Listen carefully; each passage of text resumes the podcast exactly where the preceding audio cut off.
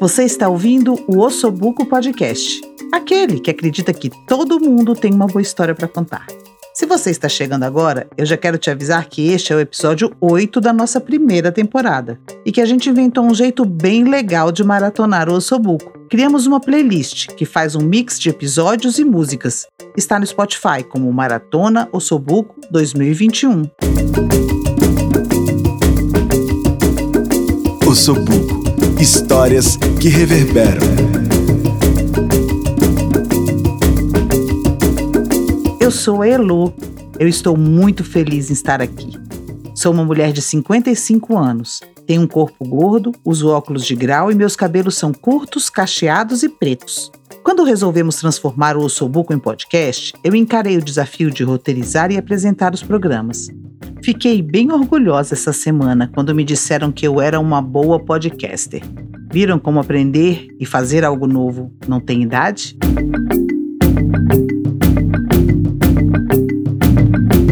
Neste episódio, trazemos a história da Ludmila Magalhães, mais conhecida como Lutsuro. Em seguida, tivemos uma conversa inspiradora com Estevão Queiroga sobre um tema que chamou a nossa atenção na história da Lu. Ela é psicóloga, adora ouvir música, estar com as amigas e, claro, dobrar origamis. Eita, olha o spoiler aí, gente! Com vocês, Ludmila Magalhães em Dobrar o Passado, Transformar o Futuro. Os meus pais se separaram quando eu tinha 10 anos. A gente estava com as malas todas prontas na sala para viajar, e naquela manhã só quem viajou foi o meu pai. Ele viajou e nunca mais voltou. Essa lacuna, essa ausência paterna, me doeu muito, me marcou muito. Me, me dói até hoje. Bom, mas a vida sempre tem que seguir em frente, né? E aí, no início de 92, eu fui num cartomante. E aí eu saí de lá com a seguinte afirmação. Ele me disse assim: Eu vejo um filho na sua vida esse ano. E se isso acontecer com você, não aborte. Se você gosta aqui de cartomante, é difícil alguém, é difícil é, é, o cartomante afirmar, assim, né, mostrar datas, né? Mas no meu caso ele afirmou. E eu fiz 17 anos é, poucos dias depois, e a minha filha Thais nasceu nesse ano, no dia 19 de dezembro. Sim, eu fui mãe adolescente. Adolescente solo. Se não fosse todo o amor e apoio da minha mãe, talvez eu nem tivesse aqui para contar bem essa história. A nossa vida ia seguindo, as pessoas ficavam sempre assim: nossa, vocês parecem duas irmãs, e tudo ia bem, até chegar a adolescência da Thais.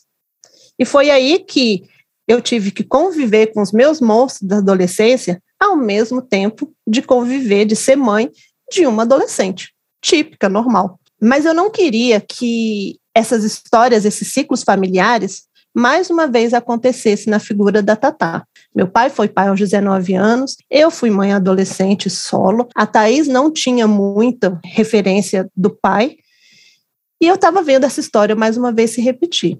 E aí, né, eu e minha mãe, a gente fez uma marcação cerrada na Thais, eu confesso. E aí, isso tornou toda essa amizade que a gente tinha se rompeu. Trouxe um conflito, um estresse, um relacionamento familiar bem grande, bem forte. Foram muitas as brigas, as discussões, as raivas, as discussões, as punições. A Thaís fugia de casa. Ela esperava todo mundo dormir e fugia. Ela queria namorar. Até que numa dessas fugas da Thaís, ela saiu numa sexta-feira para ir para a escola e a gente só a encontrou no fim do sábado, claro, né? Com muito desespero, com muita raiva, enfim, eu queria até bater nela nessa época. E depois, com muito tato, ela acabou me revelando que ela tinha passado a noite no Templo Budista de Brasília, Tim Budista, aqui no final da Asa Sul. E isso me trouxe assim um questionamento e uma curiosidade enorme que, que a Thais foi buscar num templo budista? A gente não tem descendência japonesa, a gente não tem nenhuma referência com a cultura oriental. O que, que ela foi fazer lá?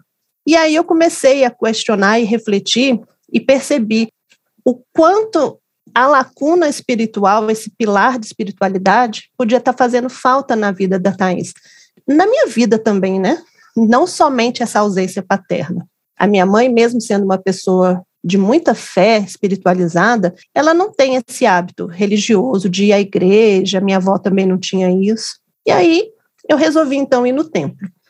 Fui ao templo, assisti um ofício, não entendi nada, porque é tudo recitado em japonês. Depois eu fui conversar com o monge Sato. Contei com ele, compartilhei toda essa angústia que a gente estava vivendo, e aí ele me fez um convite. Lu, você conhece a quermesse, a tradicional festa quermesse que tem aqui no templo? Eu disse, sim, eu conheço. E aí ele me convidou. O que, que você pode fazer para ajudar a gente na realização da quermesse? A única coisa que me passou pela cabeça foi que eu sabia fazer aquele origami, o tsuru, aquele passarinho, sabe? Eu tinha aprendido a fazer ele muito antes de eu ficar grávida, lá no início do meu segundo grau. E aí ele disse: ótimo, vem aqui, na, faça uma oficina de origami aqui e venha participar da quermesse com seus origamis. Que origamis, monge? Só sabia dobrar esse tsuru. Mas eu resolvi, aceitei o convite, participei mesmo assim. Bom, foi um sucesso, todos os origamis foram vendidos. Eu me tornei budista no ano seguinte, em 2009, e o fato de fazer origamis, de dobrar papel, tornou assim, me trouxe novamente um, um respiro, uma tranquilidade, uma paz nesse momento tão conflituoso. E eu acho que isso também facilitou uma reaproximação com a minha filha, afinal eu estava realmente mais tranquila.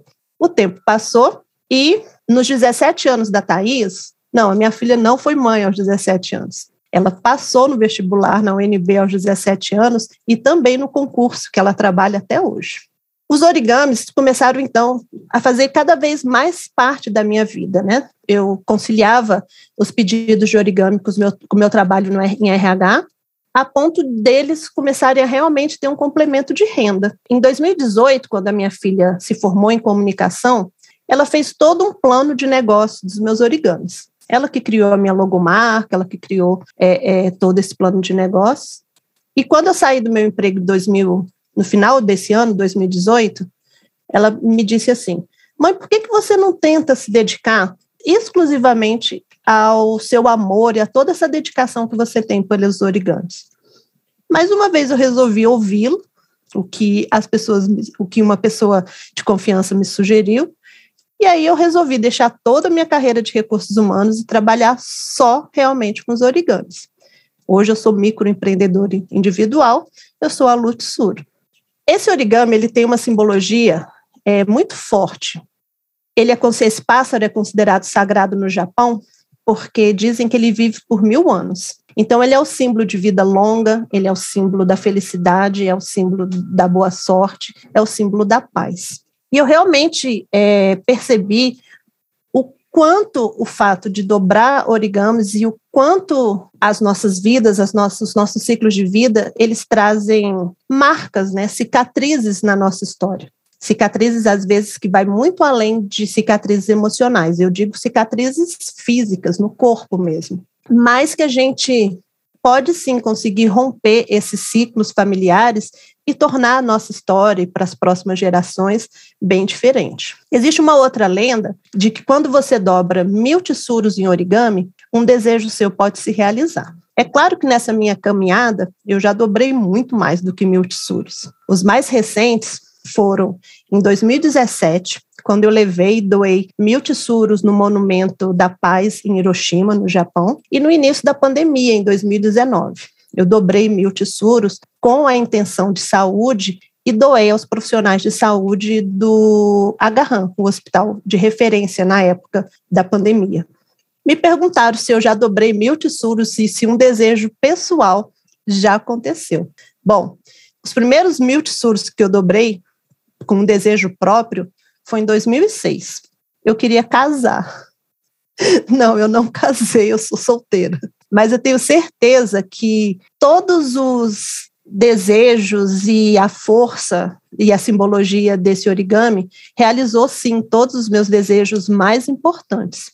Eu e a Thais estamos bem, a história desse ciclo familiar se rompeu, a minha filha hoje é casada, é, a gente tem novamente uma relação muito linda de amizade, de amor, de respeito entre mãe e filha.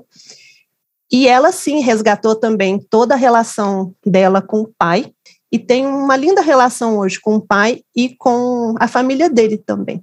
Então, eu acho que a gente pode sim conseguir, mesmo com as marcas que a gente deixa, é, e que podem ser bem, são cicatrizes, podem ser bem dolorosas, assim como o origami deixa marcas no papel, eu acho que a gente consegue transformar, sim, os nossos ciclos e histórias de vida em algo belo, em algo mais leve, em um futuro mais simples. Não sei você, mas eu fiquei com muita vontade de aprender origami enquanto ouvi essa história. Obrigada, Lu, por compartilhar com a gente essa linda jornada da sua família. E você que está nos ouvindo, conheça a Lu e o seu trabalho com origamis no Instagram, arroba Lutsuro. Ela aceita encomendas, viu? E essa filha, gente, que foge de casa para namorar, dorme num templo budista e acaba trazendo uma reflexão sobre espiritualidade para dentro de casa. E a mãe acaba seguindo essa filosofia. A gente queria conversar um pouco mais sobre isso, sobre espiritualidade, e fomos conversar com Estevão Queiroga, que, segundo a Sinara Navarro, uma das companheiras do time Osobuco, fala sobre isso de um jeito lindo e leve. Sou Estevão, pessoas me conhecem como Estevão Queiroga, mas eu sou só Estevão, né? Se você for na internet, eu vou estar com esse nome por aí. Eu trabalho com criatividade, com arte, em muitas frentes diferentes, né? de música, passando por cinema, por games, onde quer que eu encontre um, um lugar para contar uma boa história e para manifestar a verdade através das mentiras que a arte permite que a gente conte, né? As mentiras que revelam a verdade. Eu estou sempre presente, sempre envolvido, brincando, né? Eu acho que encontrei um jeito de estender minha infância com responsabilidade através do trabalho que eu exerço hoje. E eu acho que a Lessinara lembrou de mim porque a espiritualidade acaba sendo um assunto muito presente na minha vida.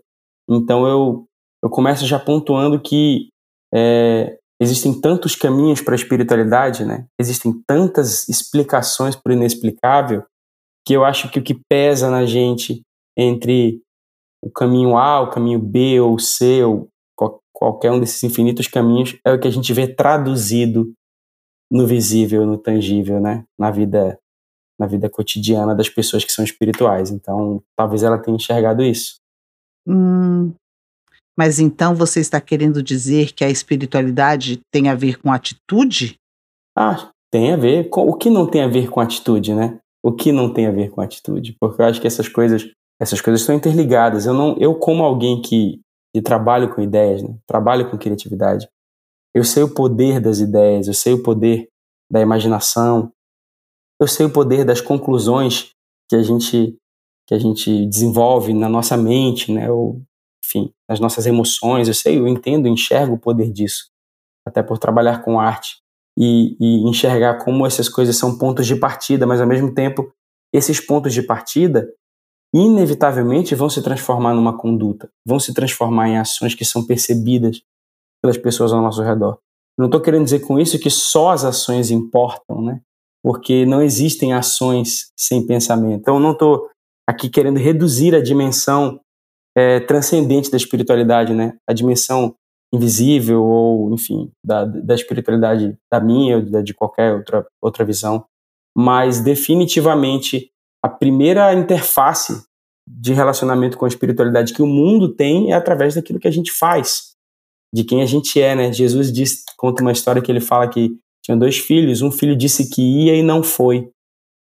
Pai, o pai pediu, o pai era dono de uma fazenda, enfim, disse: "Filhos, me ajudem na colheita". E um filho disse que ia e não foi. O outro filho disse que não ia e foi. E ele pergunta: "Quem fez a vontade do pai?" Então eu acho essa história muito interessante porque a gente consegue perceber que, enquanto o que a gente diz ou pensa ou sente seja super importante, é, isso é uma perna da história, né? A outra é como que isso se traduz nas ações práticas. No fim, quem fez a vontade do Pai é o que foi, mesmo tendo dito que não ia. Então a gente está num mundo onde a espiritualidade é muito, muito calcada em discursos e principalmente no mundo de redes sociais, é, acho que isso foi potencializado, né? Os discursos já têm seu próprio resultado, né? Olha qual é a minha espiritualidade, olha como eu sou espiritual, olha como eu sou evoluído, olha para mim, olha para mim e, então é possível a gente criar esse monstro da imagem da espiritualidade sem que isso realmente condiga com a realidade, com aquilo que a gente vive. Né? Então Eu sempre tendo a achar que, que na hora do, do relacionamento com as pessoas, o que conta é o relacionamento. O que conta é como eu me relaciono efetivamente com elas, muito mais do que o que eu vivo com Deus dentro de uma intimidade que ninguém vai saber, né? No final das contas, as pessoas vão ver eu, como eu me relaciono com elas. Então, acho que é mais ou menos por aí. Nesse ponto da conversa, perguntei para o Estevão como ele definiria espiritualidade e ainda se religião tinha a ver com espiritualidade. Ela é a dimensão invisível daquilo que é visível, né? Talvez como uma, uma representação, né? Tem uma, tem uma frase que eu vi uma vez, e até eu tenho alguns amigos que discordam, mas eu achei ela muito interessante. Mas o Osho fala, né, que é, perguntaram para ele o que é o corpo. Ele diz, ah, é o espírito visível. E o que é o espírito? Ele diz, o espírito é o corpo invisível. Eu achei muito esperta essa resposta dele, né? Porque o que ele está dizendo é que essas coisas são interligadas e coexistentes. Então, quando se pergunta se religião tem a ver com espiritualidade, eu digo que sim, mas também respondo que não necessariamente, não de maneira especial, né? Não, não, quer dizer que estar dentro do contexto da religião vai desenvolver efetivamente, em quem está no contexto da religião, uma conexão plena e consciente com a espiritualidade. Né? Acho que a consciência aqui é a palavra-chave, porque se a espiritualidade está em tudo, o que diferencia talvez pessoas mais espiritualizadas, por assim dizer, de outras é a consciência disso, né? Mas a religião ela pode ter outros motivadores para você participar que não sejam o crescimento espiritual. Você pode estar na religião porque você tem um amigo que está lá dentro, você pode estar na religião porque seus pais mandaram, você pode estar na religião porque dá dinheiro, você pode estar na religião porque é uma ferramenta de poder, né?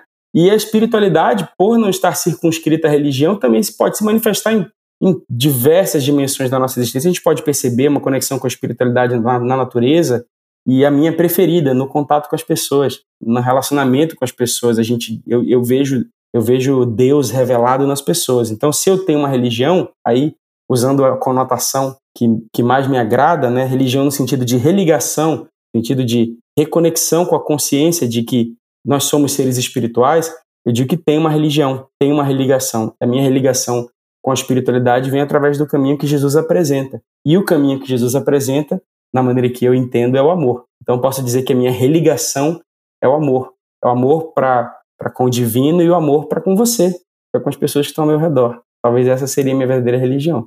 Mas eu cresci numa igreja, tive educação religiosa, tudo isso fez parte da história, né? Mas faz parte ainda da história. Mas hoje eu tento colocar cada coisa no seu lugar para não confundir a vontade de um homem religioso com a vontade de Deus, que são coisas que não necessariamente representam a mesma coisa. Por mais que homens religiosos, e eu enfatizo aqui a palavra homem, por mais que homens religiosos falem em nome de Deus, não necessariamente é Deus que está falando através deles, né? A gente tem que ter essa consciência. Eu já escutei de uma pessoa praticante do budismo que o budismo não é uma religião, é uma filosofia. E fiquei pensando, mas por que não querer ser uma religião? Ou se dizer uma religião? Olha, eu achei muito interessante essa diferenciação que, que você fez, né? Ah, o budismo não é uma religião, é uma filosofia. Aí, é, é, já o cristianismo é uma religião, o islamismo é uma religião. E aí vai depender, mais uma vez, da conotação que se atribui né, à palavra, porque eu entendo que em determinados contextos ao redor do mundo, o próprio budismo, quando se mistura com o poder político, quando se mistura com outras forças, ele ganha um caráter muito parecido com o que a gente entende por religião, né? Quando ele ganha um peso familiar de tradição que, por exemplo, cerceia determinadas liberdades e individualidades, isso pode acontecer. Ao mesmo tempo, eu conheço pessoas que vivem o cristianismo muito próximo do que alguém poderia chamar de filosofia. Né? Eu conheço, eu conheço, entre tantas outras coisas, eu conheço cristãos devotos que não se filiam de maneira alguma a nenhuma instituição religiosa e vivem realmente na fronteira da margem da sociedade, trabalhando com pessoas marginalizadas e, e, e, e, ajudando essas pessoas a serem restauradas, como eu também conheço, inclusive, um cristão ateu. Eu conheço um cristão ateu, ele diz: Eu sou cristão. Eu, acredito em todos os princípios, eu frequento a missa e tudo mais, mas eu não acredito em Deus, que eu acho maravilhoso, né? Então, dentro do que a gente entende por cristianismo, budismo islamismo, tem tantas facetas diferentes, né? Que é difícil a gente dizer, ah, isso é isso, aquilo é aquilo, né? É, a Sinara tinha razão. Eu adorei conversar com o Estevão e o papo foi longe. Foi tão bom que eu já fiz o convite para ele vir contar a história dele aqui no Sobuco. Tá registrado aqui, viu, Estevão? Para finalizar, eu pedi para ele contar aqui para a gente e para a Lu qual foi a mensagem que ele tirou da história dela? Eu me senti muito privilegiado por conhecer um lugar tão sagrado quanto esse lugar é, que é o lugar da tua dor, da tua própria fragilidade, da tua história. Esses lugares são lugares sagrados. E ao mesmo tempo é nesse solo da dor que brotam essas sementes as mais bonitas da vida da gente, sabe? É, dessas histórias tristes que a gente consegue retirar os nossos maiores fortalecimentos, as nossas maiores lições, os nossos maiores crescimentos. Então, você se permitiu ressignificar uma trajetória inteira que não começou com você, né? Você falou de, de pessoas que viveram antes de você. Você se permitiu é, acreditar que esse não era obrigatoriamente teu destino e se valeu da espiritualidade e da tua disposição para amar, para transformar essa história, para crer que a tua história podia ser uma história diferente. Isso é muito inspirador para mim. Mas eu gostei que você falou de cicatrizes, porque cicatrizes são feridas que foram curadas, né? Que são histórias, mas que são curadas. Né? E às vezes o local da cicatriz, no local da cicatriz, é onde a nossa pele fica mais forte, mais resistente. Então, eu vejo na tua história muita inspiração para mim.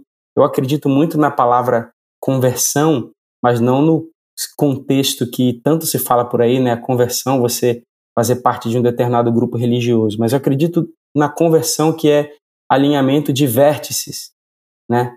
caminho que está numa direção e é direcionado, às vezes uma pequena mudança já muda o destino né, eterno de determinada, de determinada linha. Então, é, eu acredito em conversões, não em uma que a gente viva, mas em muitas, e eu quero é, me inspirar nessa tua conversão, se você me permite chamar assim, para que eu viva outras conversões também. E eu gosto sempre de pensar na ilustração de um bebê dentro de uma barriga. Se fosse possível entrar na barriga de uma mãe no ventre e tentar explicar para aquele bebê o que é a vida seria impossível. Será que a nossa realidade aqui é como a de um bebê dentro da barriga da mãe que não tem a menor ideia de que existe um outro mundo além daquele lugar líquido e quentinho? E que ele morre naquele mundo para nascer aqui? Bem, a nossa intenção ao trazer essas conversas depois das histórias não é responder perguntas, mas continuar o papo, como a gente fazia quando terminavam as nossas edições presenciais. Quer conversar com Estevão? Manda um salve para ele lá no perfil do Instagram, arroba Estevão Queiroga. A gente faz esse podcast com muita dedicação e carinho. E uma das coisas que a gente queria contar para vocês é que todos os episódios têm uma página especial no nosso site. Lá a gente coloca fotos, links, e neste episódio aqui, a Lud fez até um vídeo ensinando a dobrar tsuru, Passa lá, é osobu.co. Outra coisa que nos deixa muito felizes é fazer com que cada vez mais pessoas possam conhecer as histórias dos nossos contadores e contadoras incríveis. Por isso, todos os episódios estão disponíveis em Libras e transcrição em legenda no nosso canal do YouTube. Se você não é um podcaster independente, nem imagina o trabalho que dá fazer um episódio. Que dirá uma temporada inteira. É bom demais quando a gente ouve ele prontinho, publicado e chegando nos seus ouvidos com qualidade e emoção. Mas para continuar, a gente precisa da sua ajuda. Nós somos um coletivo que, de forma independente, faz o Ossobuco acontecer desde 2010. E agora você pode colaborar conosco. A contribuição é pequena e mensal. E para se tornar nosso patrocinador ou patrocinadora, é só entrar no catarse.me barra ossobuco. Com 10 reais por mês, você já ganha nossos corações. Eu fico por aqui, deixando um beijo carinhoso do time Ossobuco para você.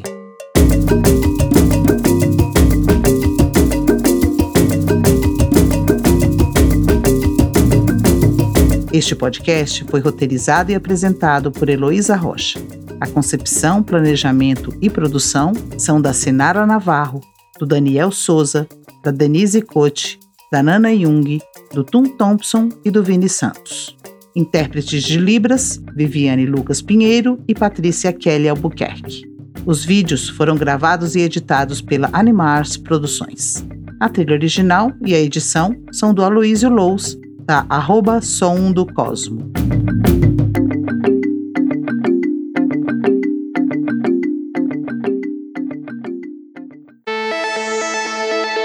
a nossa casa de podcasts.